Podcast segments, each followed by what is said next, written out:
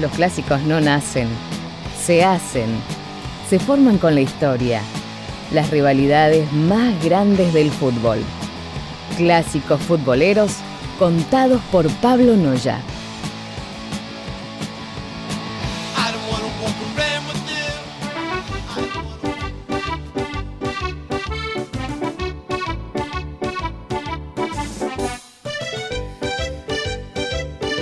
Y así arrancamos un nuevo capítulo de Clásicos Futbolero para hoy disfrutar y conocer la historia del derby de la Lanterna, así en el clásico de Bien, bien, Génova, entre el Genoa Cricket and Football Club y el Unione Calcio Sampdoria, ¿sí? Imagínense, para que se den una idea de lo que es este clásico, ¿sí? Que hay una frase que dijo un ex entrenador del Génova, ¿sí? Que es, en Génova cuenta solo el derby. Si salís campeón, pero no ganás el derby, es como robar un banco y darte cuenta que en la mochila solamente llevas trapos. ¿Se Mirá, entiende? No es como la de Diego La- Coca, ¿no? La, Que- tra- la traemos para, para el castellano, para nuestros pagos. Sí, No, salir campeón y no ganar el clásico no sirve para nada. no sirve para nada. Es como robar un banco y no llevarte la plata. Bueno, no es, es como al revés de la de Diego Coca que dijo prefiero ganar el clásico independiente. Exactamente, fue muy No, al revés. Bueno, no, no, prefiero ser campeón a ganar el clásico. Pero bueno, se ve que Génova no es así y rápidamente nos metemos a conocer la historia del Génova y de la Sampdoria, ¿sí? El Génova Cricket and Football Club, y por qué lo digo en inglés, ya, van a ver- ya van a ver que es muy importante, es un equipo que nace en la ciudad justamente el 7 de septiembre de 1893, ¿sí? Bajo el nombre de Cricket and Athletic Club. Después, en 1899, le agregan en Génova y cambia el nombre a como está hoy en día, ¿sí? Nace eh, por parte de representantes que tenía la colonia inglesa de Génova, ¿sí? que traían el fútbol de aquellos pagos y empiezan con la idea esta de, de- sumarlo a algún equipo de la ciudad, entonces se unen al cricket eh, que ya estaba instalado hace algunos años. Hay una persona muy importante que estaba en ese, en, en ese Génova de los inicios, que se llama Sir William Garbutt. Sir William era, fue entrenador del equipo y después viajó a España, donde también fue entrenador del Athletic Club. ¿sí? Fue uno de los primeros entrenadores del Athletic Bilbao, como lo conocemos Sí. hoy en día, que, eh, como bien saben y como hablamos en algunos clásicos pasados, era de los más importantes de España, ¿sí? en los primeros 20 años del fútbol español. Así que fue allí e instaló también una idea de juego que fue muy exitosa, no solo para el Athletic, sino para el Genoa, porque ahora vamos a ver que el Genoa comenzó siendo uno de los equipos más importantes del país. ¿Sí? ¿Y por qué traigo a colación a este muchacho Sir William? Porque de él, a él, lo apodaban Mister. ¿A quién se llama Mister hoy en día? Y el entrenador. Al entrenador, claro. Comenzaron, los italianos le decían Mister a él, como una señal de respeto, como un apodo. y Después quedó. fue Athletic Club, eh, lo apodaban Mister porque era su apodo. Sí. Y a partir de ahí fue tan importante este, este tipo que quedó como, bueno, el Mister, el técnico. Digamos, O fue sea, el creador entonces de la palabra que hoy en día se, se, llama se Mister. utilizan el exactamente, así que es una persona importante. Hay que decir que también otra, mira, otra incidencia histórica que tiene el Génova, como dije, venía de Inglaterra, ¿sí? Sí. Y respetaban mucho a la gente de este club lo que era la cultura inglesa en el deporte, ¿sí? Tanto el cricket como el fútbol. Por eso utilizaban algunos términos que capaz que les suenan para hablar de algunas situaciones, como el back, el forward, el offside, ¿sí? Todos términos que trajeron después los tanos aquí a Argentina. Sí. Cuando pasó la, la Segunda Guerra, que vienen la, la, la emigración para, lo- el- bueno, toda la comunidad italiana que hay hoy en día en el país, eh, nuestros abuelos, bisabuelos, depende del caso, Sí. eh, le decían al fútbol, incluso nuestros padres también le dicen el back, el forward. Bueno, Sí. esta costumbre viene desde los tanos que venían de Génova, ¿sí? que llamaban con estos términos, no le decían el defensor, el mediocampista, el delantero, utilizaban los términos En ingleses. inglés, claro. Entonces, un poco esa cultura vino para aquí. Hay que decir también, antes de hablar de la Sampdoria, que el Genoa es el equipo más viejo de Italia. ¿Sí? Es el, el equipo que tiene el documento oficial más viejo de toda Italia. ¿sí? Bien. Que es su fundación. También, y este sentido de pertenencia lo vamos a ver en Sampdoria, en esta comparación del derby, el Genoa tiene como símbolo el grifo, que es un animal mitológico que tiene cuerpo de águila y patas de león. Lo, lo van a ver en alguna bandera del Genoa, que es también el símbolo de la ciudad de Genoa. ¿sí? Con esto representa un poco el, o sea, el poder o de la gente, el pueblo dentro del club. ¿sí? Lo toma como algo mismo de la ciudad. Incluso la camiseta, el rojo viene por Inglaterra Sí. y el azul viene porque es una ciudad puertaria, ¿sí? por el mar. Entonces tiene el mar de Génova y la, el rojo de Inglaterra en su camiseta, por eso el, hoy en día más un bordeaux y un Sí. azul oscuro, pero viene desde ahí. Hablando de la Sampdoria, si este equipo nace, mira, en 1946. Bueno, casi Es eh, el- 50 años después. Es el equipo más joven de Italia. Y Ah. acá se da la primera diferencia del derby, ¿sí? Es la vieja escuela Claro. contra la nueva escuela. La escuela del fútbol sacrificio de nacer desde abajo contra los capitales que se unieron, porque esto era un equipo que se llamaba San, San Pierre Darense y el Doria, eh, perdón, y el Andrea Doria. Se juntan dos equipos, el San Pierre Darense y Andrea Doria. Y después dejaron la última Exactamente. sílaba, digamos, la última parte del Esto nombre. ocurre en 1946 porque los dos tenían problemas económicos, entonces se unen para formar un equipo y así entre los dos ayudarse. Pero no querían desaparecer, perder la identidad de los dos. Entonces, ¿qué hicieron? Esto que bien comentaba Jerry, que te diste cuenta muy rápidamente. Hicieron las iniciales de uno con la terminación del otro. Por eso tenemos el SAMP del equipo este llamado San Pierre. Sí, es Sí. medio raro. Y el Doria por Andrea Doria y de esta manera queda el Sampdoria, ¿sí? Incluso Bien. vieron que tiene muchos colores la camiseta. Bueno, es, eh, blanca, azul, azul, blanco, rojo también rojo, eh, negro, Negro. blanco y azul. O sea, se repite en ese orden. Claro.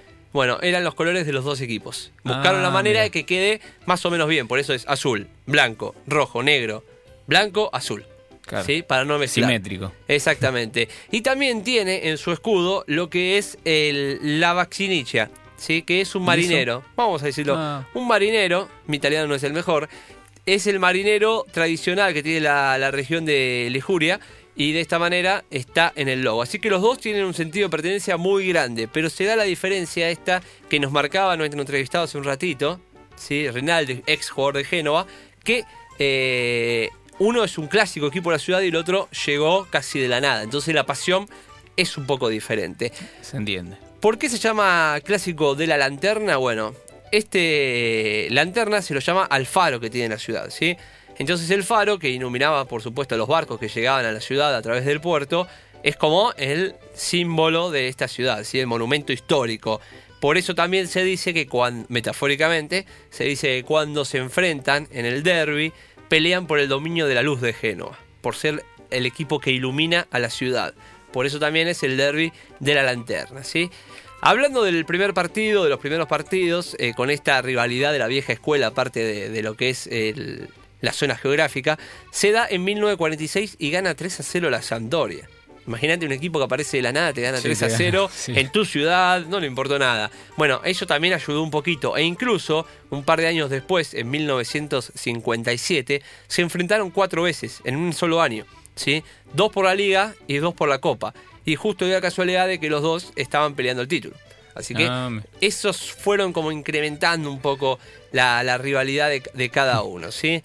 Eh, hay que decir que no es un clásico violento, o sea, están los ultras, pero no llega a una violencia extrema como otros casos que hemos visto. no son tan pasionales como los del sur, son como el Napoli, pasionales, digamos. pero no son eh, violentos. O sea, porque Ah. esto, a ver, eh, ya dos o tres semanas antes del partido, la gente empieza a preparar cotillón. Cantos especiales para esa fecha. Suponete que el último partido ganó 4 a 0. Bueno, hagamos una canción con la última victoria.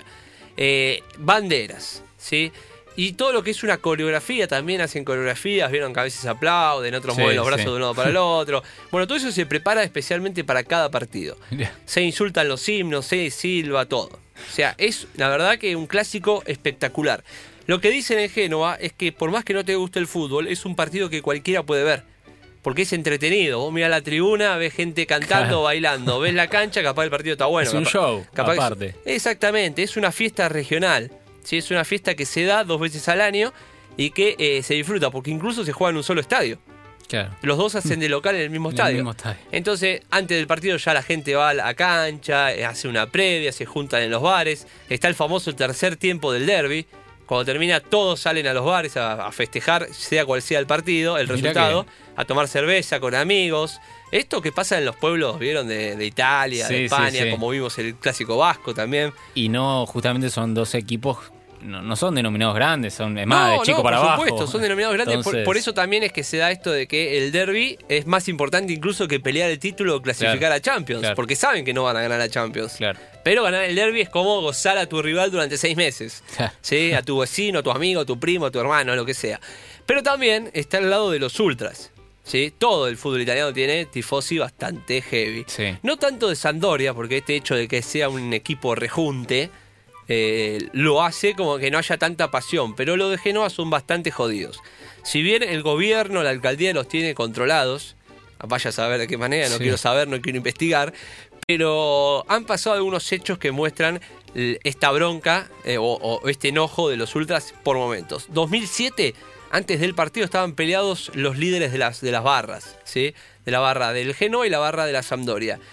Acordaron encontrarse antes del partido. Casi 400 personas, imagínate lo que era eso. 400 personas, suponete 200 y 200, a golpe de puño en la puerta del estadio. Una batalla campal, ¿sí? Casi más de, 200, de más de 150 detenidos, por suerte no hubo víctimas fatales. Pero para que veas que es un clásico tranquilo, pero cuando pinta, sí. pinta fuerte. Sí, sí, Sí, sí, sí, se dan. Incluso hace poco, capaz que recuerda, en el 2017 se jugaba Genoa-Siena, ¿sí? de local de Genoa, le estaba yendo muy mal en la temporada, y los hinchas en determinado momento se metieron en la cancha y le robaron la camiseta a los jugadores. No, Pueden buscar la foto, los jugadores se sacaron la pero esas camiseta. cosas en Europa no pasan. Algunas no se las llevaron, otras se llevaron. eh, hay fotos de los jugadores en cuero. eh, así que, y los tipos entraron, hicieron lo que quisieron y se fueron. Ah, sí, mira. la policía al costadito. No todo es violencia igual, no todo es violencia. Traje una anécdota muy simpática. Porque, si quieren suspender un clásico, ¿qué hacen? Tiran bengala, se pelean. Alguna de esas cosas. Bueno, en 1981 los hinchas de la Sandoria dijeron vamos a relajar un poco. El partido lo vamos a suspender, pero de buena manera. Una manera más tierna. ¿Y cuál sería? ¿Qué hicieron? Prepararon decenas de conejos, supongamos 30 conejos. Le tejieron o le hicieron a todos camisetitas del Genoa No, y los larga- y los saltaron en la cancha. No, 30 conejos. en la 30, cancha, imagínate no puedo 30, 40 conejos corriendo por la cancha, saltando, mejor dicho, por la cancha con Sí. camisetas de fútbol. o- no sé si lo habrán pintado, espero que no, que por lo menos hayan No. tenido la decencia de poner una, una chombita. Pero bueno, imagínate la cancha llena de conejos. Hasta que terminaron de sacar los conejos, pasó un Sí, rato sí. largo. Después se- terminó el partido. Ah, pero bueno, eh, la cancha llena de conejos en el 81. Para hablar de los momentos deportivos, Sí. eh, tenemos que hablar época de gloria, dijimos el Génova, desde el 90 y- 1898 hasta 1924 ganó nueve escudetos en 26 temporadas, que da este número, ¿no? O sea, era potencia. Sí. Desde ese último escudeto que gana en el 24 hasta hoy en día solamente ganó una Copa Italia, en 1937. Del 24 al, a 2020. digamos. Del 98, de 1898 a 1924 fue el equipo más ganador de Italia. De 1924 hasta hoy, o sea, casi 100 años. Una Copa Italia. Oh, qué Nada, malísimo, malísimo. Por el otro lado, la Sampdoria, que nace, como dijimos, mucho después, 50 años después, tuvo un momento muy bueno, ¿sí? Que fue entre el 86 y el 92. Ganó, Juega Copa UEFA, ¿no? exactamente. Eh, sí. Ganó dos Copa, dos Copa Italia, 1988 y 1989, bicampeón. Gana la Recopa del 90 al Napoli de Maradona. Sí, Gana el Scudetto del 91, le gana el título al Napoli de Maradona. claro. Sí, en el 91. Defendía el título el Napoli. Exacto. Gana la Supercopa de Italia en el 92, por ser el campeón de la temporada del 91. Y también llega a la final de la Champions, en ese momento La llamada Copa Europa, Ah, sí, ¿sí? sí, sí. sí. en el 92 que pierde contra el Barcelona, en Wembley. Así que estuvo Bien.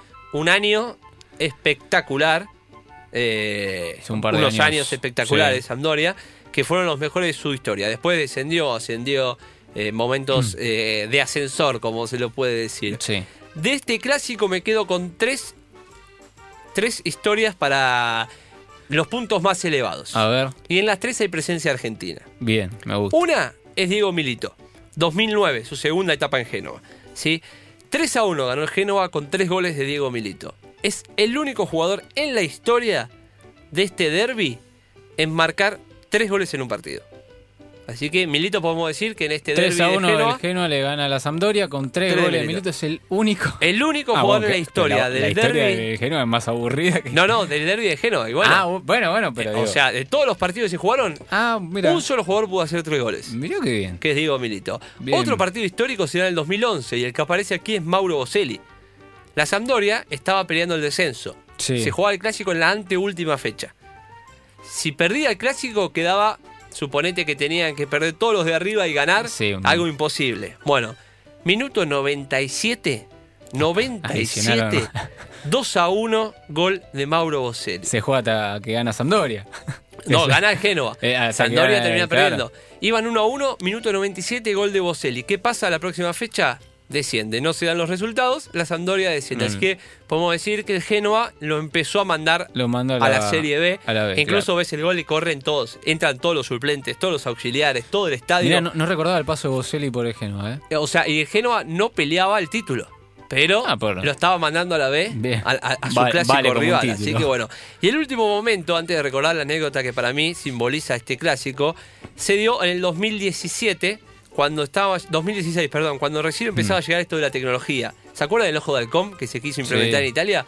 Bueno, Silvestre, el defensor argentino, Matías jugando- Silvestre, jugando- ex Boca. ex Boca, jugando para Sampdoria, cabecea, la pelota pica, se pega a travesaño y pica dos metros fuera del área. Del arco, perdón, de la Sí. línea. Sigue la jugada, el árbitro cobra gol. Sí. ¿Qué pasó? Claro, el ojo de halcón le indicó en el reloj que le había vibrado que había sido gol. Pero había sido dos metros, incluso nadie pidió gol. Bueno, se quedan como todos mirándose y dice, pará, si hasta los mismos jugadores de Sandoria están medio dubitativos, voy a hablar con los árbitros, hablar con el Sí. línea, hablar con el cuarto árbitro, llegan a la conclusión de que no convalidan el gol. Resulta que se había roto el reloj justo en, en el momento. Ah, bueno. Se ve que pegó en el travesaño y se salió el, no sé. Así que ese fue eh, la polémica del ojo de halcón, que fue el principio del fin del ojo de halcón en el fútbol italiano. Sí, Después no, llegó el VAR un año más tarde. Y lo último, Sí. para simbolizar la locura que generan estos clásicos, se jugaba, se, pre- se venía lo que era el, el clásico. ¿sí? Faltaban dos días para que se juegue el derby. ¿Qué pasa? La Sandoria tiene un, un- un predio que está escondido. ¿Sí? Está lejos de la ciudad para evitar los ruidos.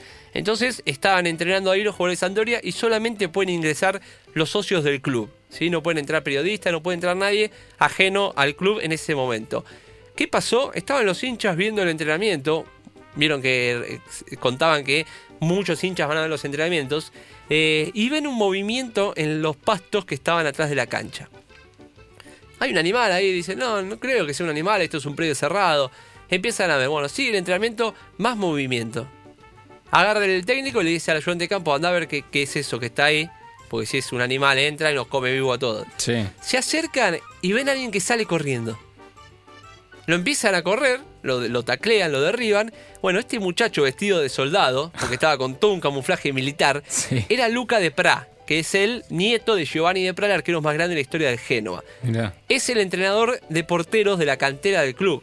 ¿Qué hacía? Estaba investigando a la Sandoria vestido de militar en el medio de un, de un arbusto, se había metido dentro de un arbusto para ver la, la práctica. Así que bueno, el club se Un topo. el topo, el famoso topo. El club se desentendió de esto, lo suspendieron por un par de meses.